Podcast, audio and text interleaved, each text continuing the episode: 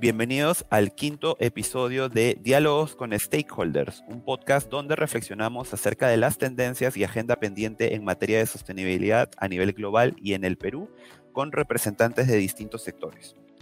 En esta oportunidad vamos a tocar un tema muy importante y que sobre todo en un mes como junio cobra una relevancia especial, pero que debería ser la misma durante todo el año. Junio, como ustedes saben, es el mes del orgullo, un mes donde las personas LGBTIQ del mundo se unen y celebran y refuerzan las conversaciones en torno a la libertad de ser ellas mismas los organizadores originales de esta eh, celebración, de este movimiento que ahora reúne a millones de personas en el mundo, eligieron este mes rindiendo un homenaje al levantamiento de Stonewall en el año 69 en Nueva York.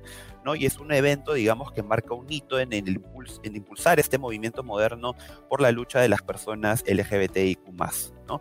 Entonces, vamos a hablar sobre un poco de data de cómo está la situación país respecto al reconocimiento de los derechos de las personas LGBTIQ y qué falta, digamos, qué falta para seguir avanzando y cómo las organizaciones pueden comprometerse con este tema, jugando un rol tan importante, no solamente en la, el fomento de igualdad de oportunidades para todas las personas, sino también en la agenda de sostenibilidad país, como lo hemos venido hablando en los episodios pasados. Para hablar sobre este tema, estamos muy contentos de poder contar con la participación de Pía Bravo Arenas.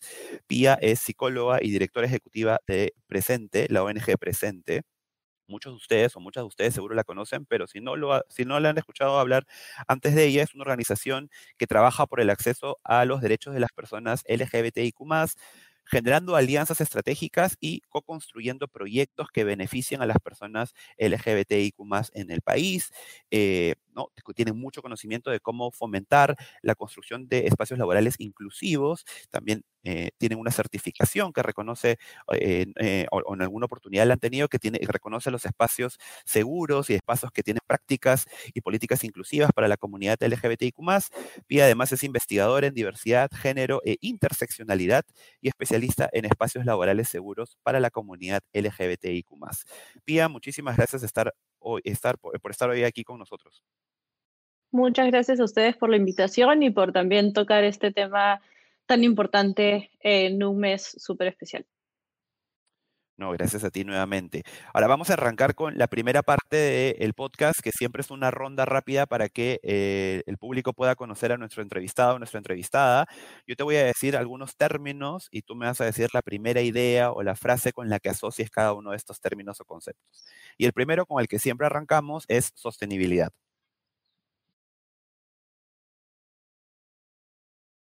trabajo sostenido y compromiso genuino. Muy bien. Objetivos de desarrollo sostenible.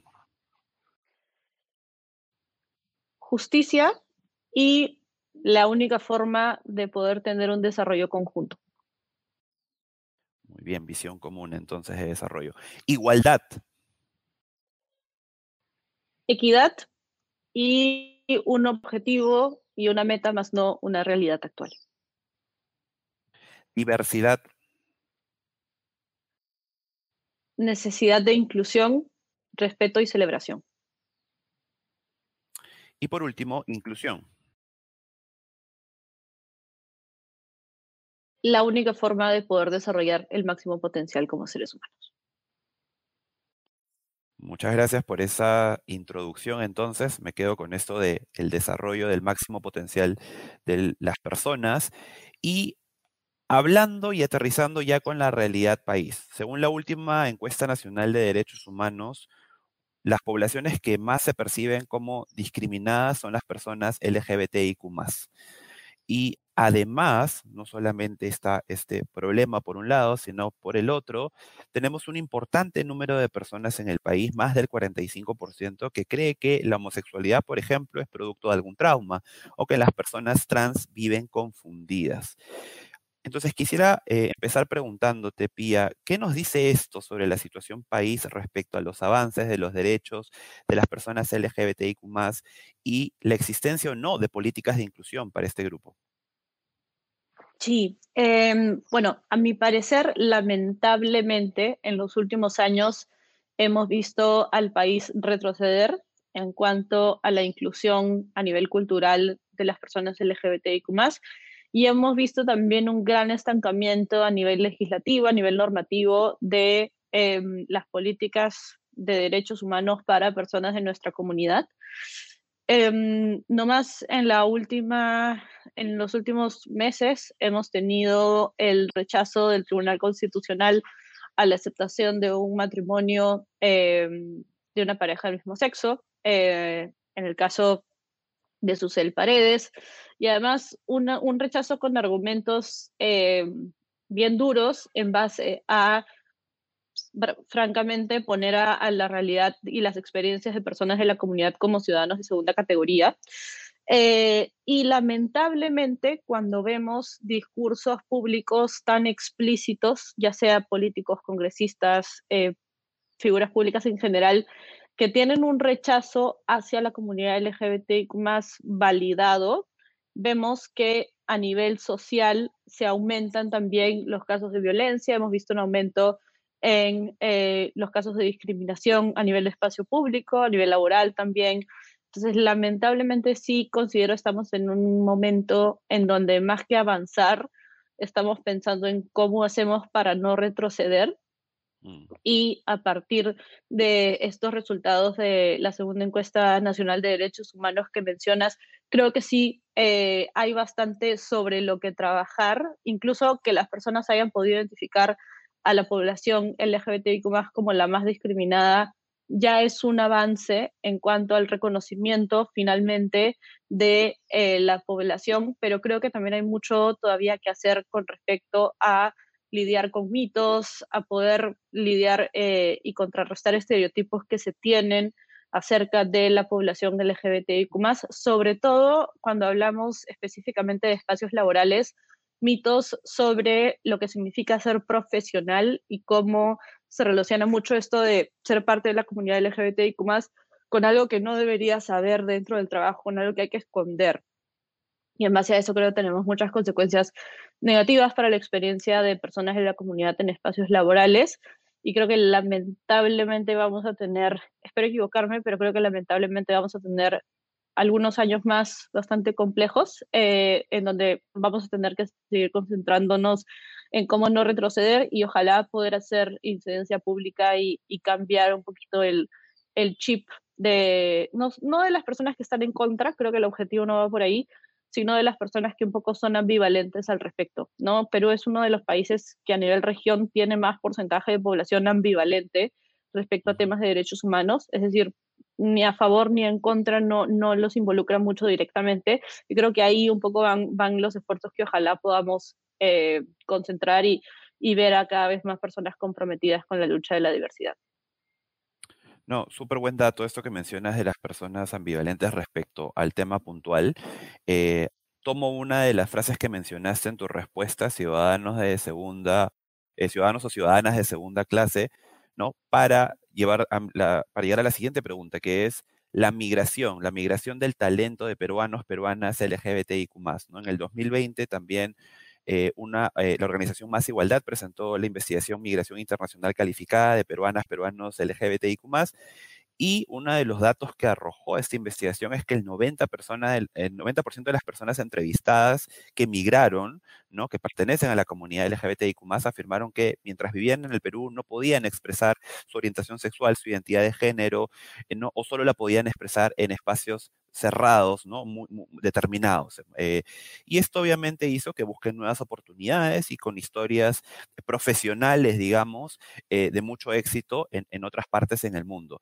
¿Cómo cambiamos esta situación que sin duda está afectándonos a todos, a todas las personas? Porque estamos hablando de talento que se está yendo, que podría crecer y podría contribuir activamente a un país como el nuestro.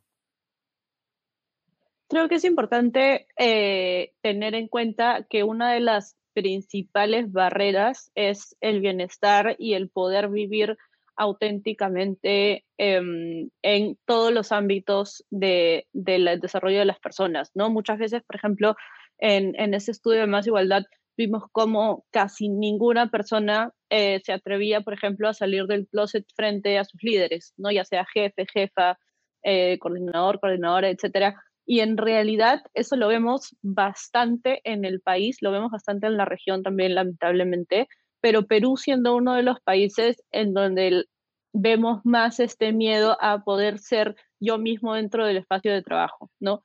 Y aquí tener en cuenta que también no necesariamente estamos hablando solamente de discriminación directa, es decir, yo, yo no voy a tener miedo de salir del closet solamente si es que alguien, por ejemplo, me ha golpeado en la calle por ir de la mano con mi pareja, sino este estrés, que se le llama estrés de la minoría, en el que convivimos y lamentablemente e, experimentamos todas las personas que pertenecemos a una minoría rechazada por una cultura, sociedad y contexto específico.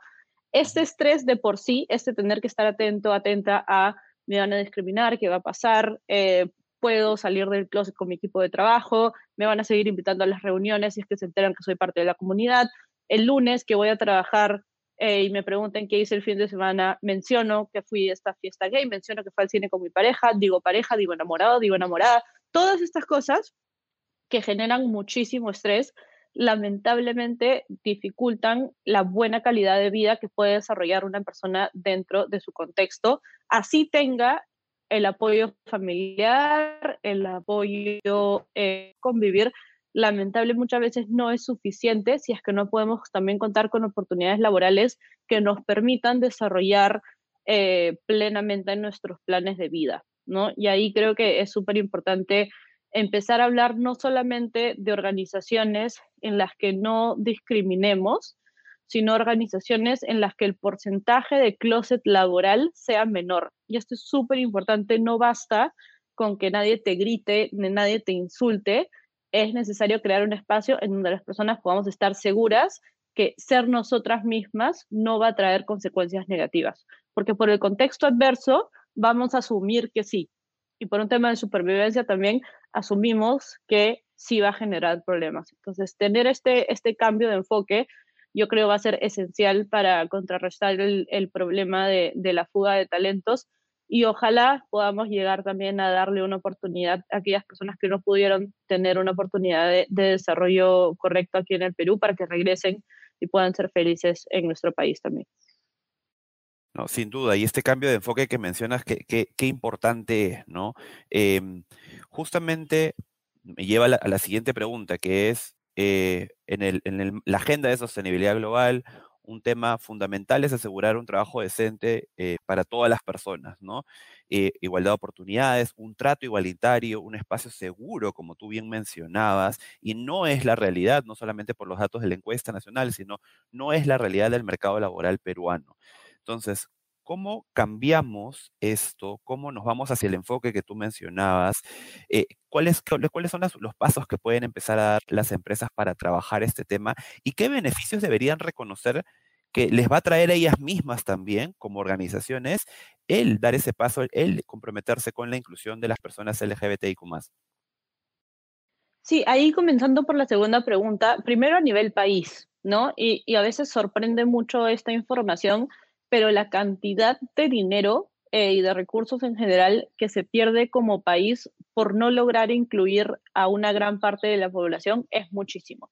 Si lo ponemos en cifras, según este estudio que bien mencionabas, la segunda encuesta de derechos humanos, somos 1.700.000 personas no heterosexuales. Eso conlleva solamente el LGB, todo el resto de, letras del acrónimo no necesariamente está incluido en este personas no heterosexuales. Incluso si solo tenemos en cuenta el LGB, seríamos en el Perú la cuarta región, si es que digamos agrupamos a la comunidad LGBTIQ más como una región, seríamos la cuarta región más grande del país. Entonces, ¿qué pasa cuando a un grupo tan grande de personas no logramos que desarrolle su máximo potencial? Se han hecho estudios, por ejemplo, con el caso de India. La doctora Lee Budget, economista, hizo un estudio súper interesante en donde determina que aproximadamente India anualmente pierde 1% del PBI por no lograr incluir a la población LGBTIQ dentro de los espacios de trabajo, por no tener discriminación, por la fuga de talento y todo lo que conlleva en general la discriminación a un grupo tan grande de la población. Entonces, si hablamos a nivel macro, como país, es está en nuestro mejor interés incluir a las personas de la comunidad dentro y, por supuesto, con todos los derechos em, que merecemos como seres humanos. Y algo que también a nivel más micro o a nivel más empresa o organizaciones específicas hay que entender es que nuevamente a esta gran parte de la población no le estamos dando las oportunidades para que desarrollen el máximo de su talento. Y esto no solamente habla de las personas de la comunidad LGBTIQ, habla también de las personas aliadas. Cada vez más y conforme las generaciones van avanzando y, van, vamos eh, identificando a más personas aliadas, vemos que, por ejemplo, el nivel de compromiso eh, con la diversidad que, a la que aspiran personas de la generación Z, por ejemplo, es mucho mayor. Ya no queremos trabajar en empresas que tengan un discurso promedio, queremos empresas que realmente estén comprometidas, queremos buscar espacios de trabajo que realmente le permitan, no solo a nosotros, sino también sobre todo a nuestros compañeros, compañeras y compañeros, dar esta, este espacio que puede ser efectivamente seguro, ¿no? Entonces vamos por ahí en cuanto al compromiso que pueden tener nuevamente no solo personas de la comunidad, sino también aliadas. Y después el tema de innovación también es algo que, que ampliamente se liga bastante a la diversidad, porque finalmente lo que sucede cuando no trabajamos con un enfoque de diversidad correcto es que hay un solo discurso, que usualmente suele ser el discurso estándar, que es permitido en la organización sin consecuencias adversas. Y esto no solamente sucede en conversaciones cotidianas o no solamente lo vemos en conversaciones cotidianas durante el almuerzo, como el ejemplo que puse que, que hice el fin de semana, sino lo vemos también en el trabajo mismo, ¿no? Disrumpir este espacio, ir en contra de la norma cuando trabajamos en un espacio que no promueve la diversidad, es algo que automáticamente se asocia con consecuencias negativas.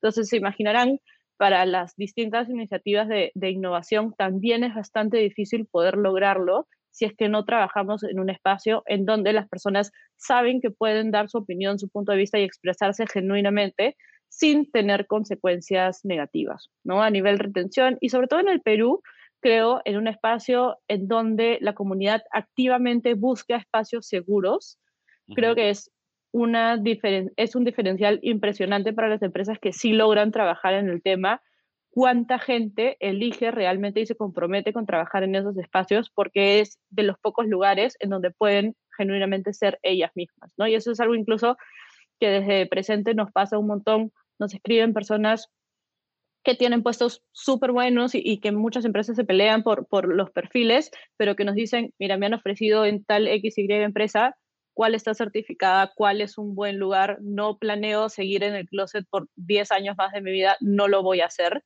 y pasa a los diferentes perfiles y pasa a los diferentes niveles también. Yo creo que por eso es importante y es una gran, gran eh, oportunidad ir atrayendo al talento que está activamente buscando un espacio que cumpla con sus expectativas súper interesante y, además que genial que recurran a presente justamente para encontrar aquel espacio que les brinde este lugar seguro para expresarse, para ser e, e, ellas mismas, ¿no? Eh, y, entonces, eh, Pía, ¿cómo dar ese paso para las organizaciones? Y entendemos los beneficios y está claro que el caso está armado, pero ¿cuál debería ser el primer paso por parte de ellas? ¿Un proceso de diagnóstico, un proceso de entendimiento o cuál sería la ruta a seguir para, para las organizaciones?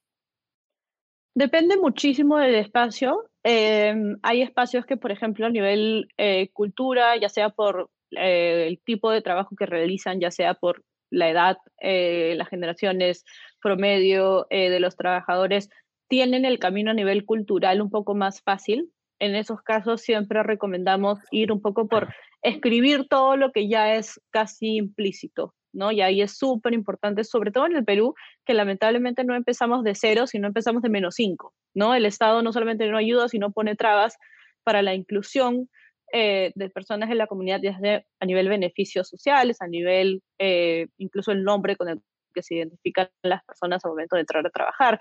Em, entonces, todas esas situaciones es súper importante que, las podamos abordar siempre y cuando tengamos en cuenta que a nivel eh, compromiso de la fuerza laboral ya hay un trabajo que, si bien es importante canalizar, es importante darle un espacio a las personas para que puedan enunciarse como aliadas eh, y entender también de qué se trata el tema de la diversidad LGBTIQ.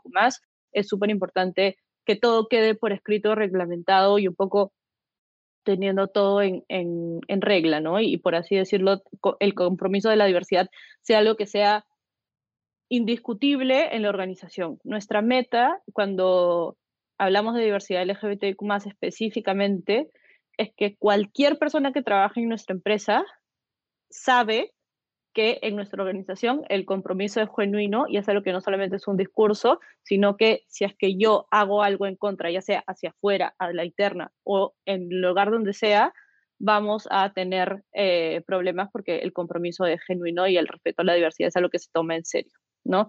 Para eso es importante comenzar con esta, digamos, esta documentación y poner todo por escrito, como mencionaba, y para los espacios en donde es un poquito más complejo, donde culturalmente creo eh, todavía no se logra este nivel de compromiso, es súper importante comenzar por los líderes. Si es que no tenemos una plana gerencial realmente comprometida, que realmente entienda este business case de la diversidad, que realmente entienda la importancia de generar estos espacios, no lo vamos a lograr.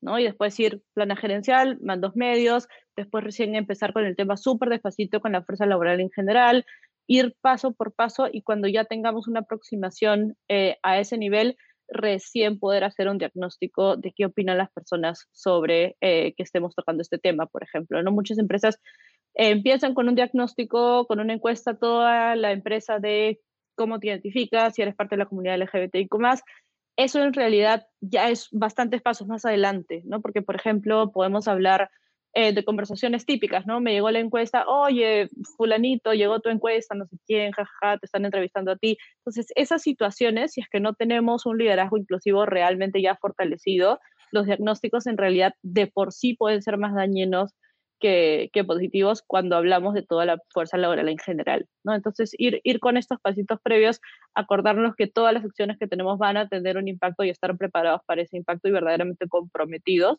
comprometidas creo que es uno de los, de los puntos más importantes. Oh, muy, muy interesante este, este tema de los pasos previos y este liderazgo inclusivo que, ¿no? que has nombrado como uno de los factores claves de éxito para asegurar que, se pueda, y que la organización pueda seguir avanzando en la construcción de un espacio laboral inclusivo.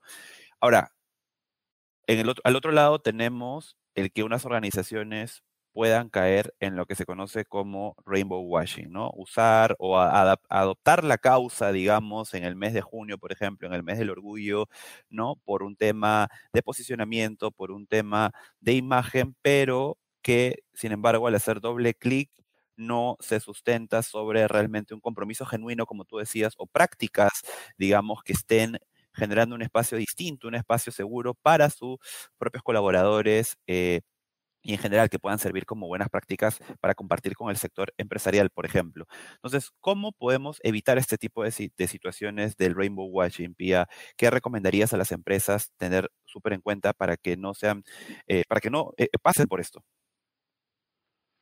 Primero que nada, creo, diría tener en cuenta de las burbujas que se pueden generar según las áreas en las que trabajemos. ¿no? Y aquí, eh, importantísimo mencionar que cuando hablamos de empresas efectivamente diversas, inclusivas y que tienen un compromiso genuino, estamos hablando de empresas en donde a todo nivel, en todas las áreas, en todos, eh, digamos, a nivel transversal dentro de la empresa, las personas nuevamente entienden que el compromiso es genuino y es algo que en la empresa se valora por un tema tanto de estrategia como eh, de valores humanos dentro de la organización. ¿no? Entonces ahí suele suceder muchísimo, por ejemplo, el área de recursos humanos o gestión humana está súper sensibilizada eh, entre estas personas saben que están comprometidísimas, entonces ya creen que eso es todo lo que hay que, ver y, ya están listas para, salir a la externa y están listas para, pronunciarse a favor y cambiar el logo y todo lo demás, pero vemos otras áreas un poco más alejadas que más que asistir a la capacitación y, digamos, ponerla en el fondo por una hora mientras hacen otra cosa,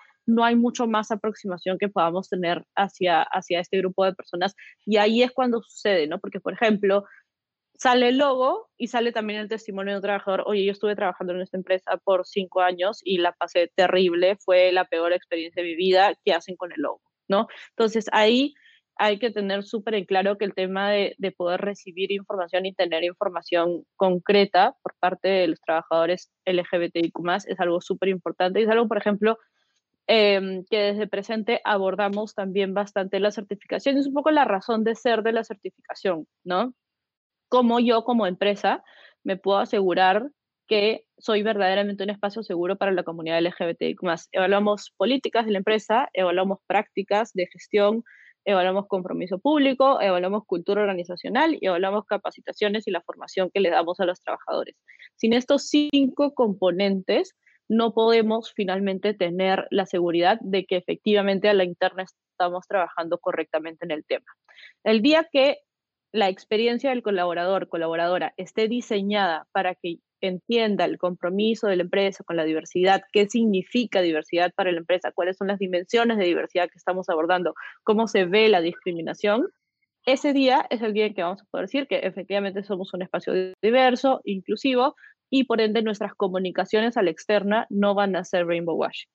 Ahora, ¿significa esto que si es que yo no soy la empresa ideal no puedo decir nada? No, para nada. Pero sí hay que tener bastante en cuenta el nivel de compromiso que enunciamos y el momento en el que estamos a la interna, ¿no? Si es que queremos tener una iniciativa a favor de la diversidad, genial, pero hagamos algunas preguntas. Por ejemplo, esta iniciativa ha involucrado a personas de la comunidad en el desarrollo, ahí es donde se suelen caer muchísimas de las iniciativas y donde suelen haber los principales errores. No hubo nadie de la comunidad que se diera cuenta que había un mensaje que estaba completamente erróneo y que no iba a empatizar para nada.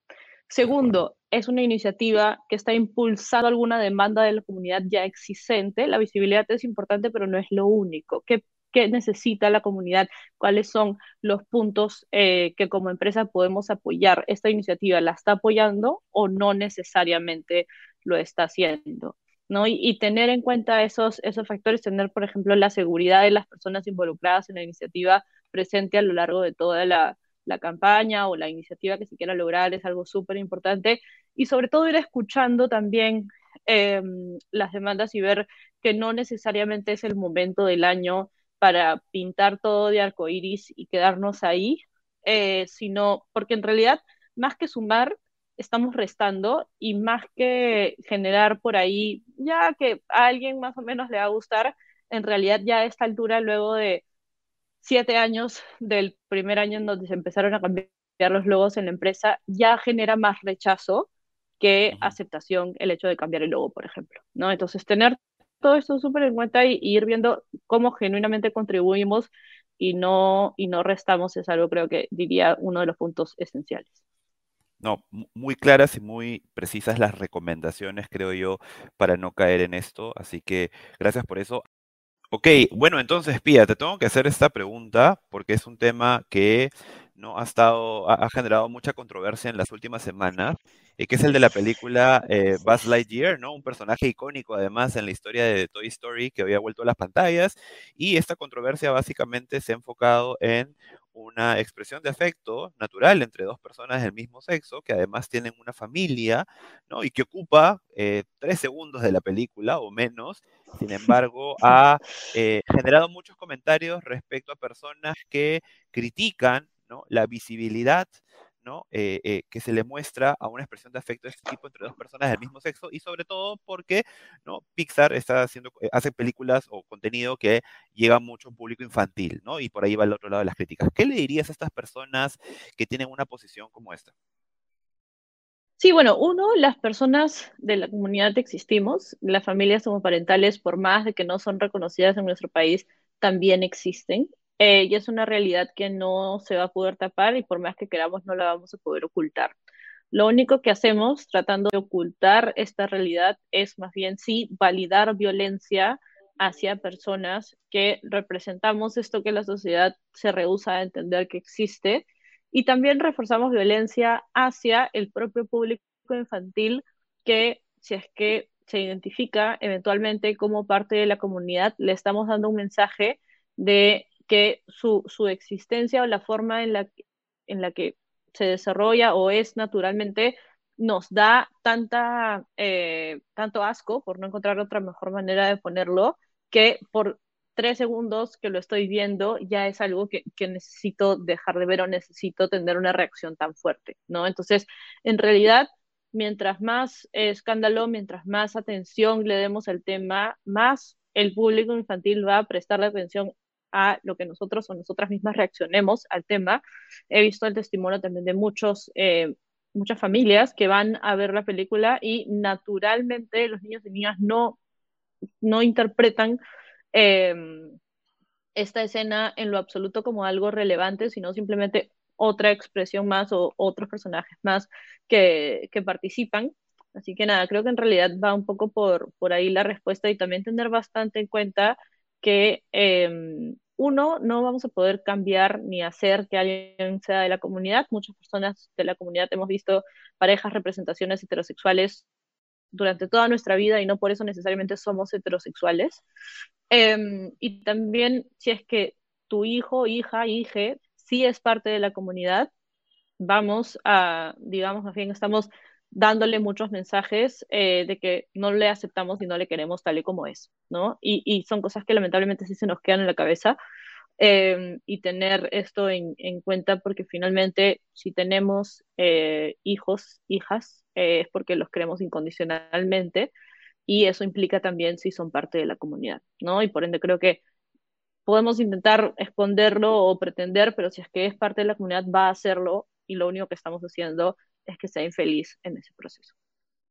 Sin duda, ¿no? Lo que mencionas es muy importante, el tema de la representación, ¿no? Y el mensaje que eso eh, da a muchas personas eh, de la comunidad LGBTIQ también, de, por ejemplo, también ver una familia representada en, un, ¿no? en una película como esta y en general en el contenido audiovisual, publicitario eh, que consumimos y que obviamente ayuda también a que podamos seguir avanzando en ese camino. Entonces, para cerrar, Pía, eh, ¿cómo podemos decirle a las personas que esta causa, la, eh, lucha por los derechos de la comunidad LGBTIQ debería movilizarnos a todas, a todas? Eh, ¿Por qué deberíamos ser aliados, aliadas todo el año? No solamente junio, que es importante, que es conmemorativo, pero ¿por qué deberíamos ¿no? trabajar todos juntos, todas juntas por esto durante todo el año? Bueno, eh, para comenzar, la causa LGBTQ no representa nada más que el hecho de que no tenemos que ser todas las personas iguales para ser respetados y respetadas dentro de nuestra sociedad. Eh, y creo que eso es algo que a todas las personas nos interpela de una manera u otra. No, no tenemos que tener las mismas experiencias para tener el mismo respeto. Y sí creo que es importante tener en cuenta que como comunidad vivimos y enfrentamos la realidad de un país que nos dice que tenemos que cambiar algo eh, para poder ser aceptados, para poder ser felices, o que si no, nos tenemos que ir. Como organizaciones eh, y como espacios laborales que tenemos justamente la responsabilidad de crear esta igualdad de oportunidades, de crear estos espacios donde verdaderamente todas las personas puedan dar lo mejor de sí, no solamente porque es una responsabilidad de cara al país, sino porque es una, una la única forma en la que nuevamente, como mencionaba, podemos desarrollarnos y, tener el máximo potencial de todas las personas que, con las que trabajemos. Y creo que esto es súper importante entenderlo también y para las organizaciones que están comenzando o que no necesariamente saben eh, si es que es la, la, decisión correcta o si es que va a ser posible, si lo es. Vivimos en un país que, que tiene muchísimas trabas, pero que por ende también hay muchísimo que hacer y todo lo que hagamos va, va a sumar siempre y cuando sea desde un enfoque correcto y desde nuestro verdadero compromiso con promover un país más inclusivo. Sin duda, un verdadero compromiso como el que mencionabas, Pía, y sobre todo no, no, olvidemos que un país con igualdad de oportunidades para todos, para todas las personas, siempre va a ser un mejor país y nos va a permitir seguir avanzando en la agenda de desarrollo, que es algo que todos compartimos como parte de esta visión común. Así que muchísimas gracias nuevamente, Pía. Hemos aprendido muchísimo y con eh, nosotros será hasta una próxima oportunidad. Muchísimas gracias a ustedes por la invitación.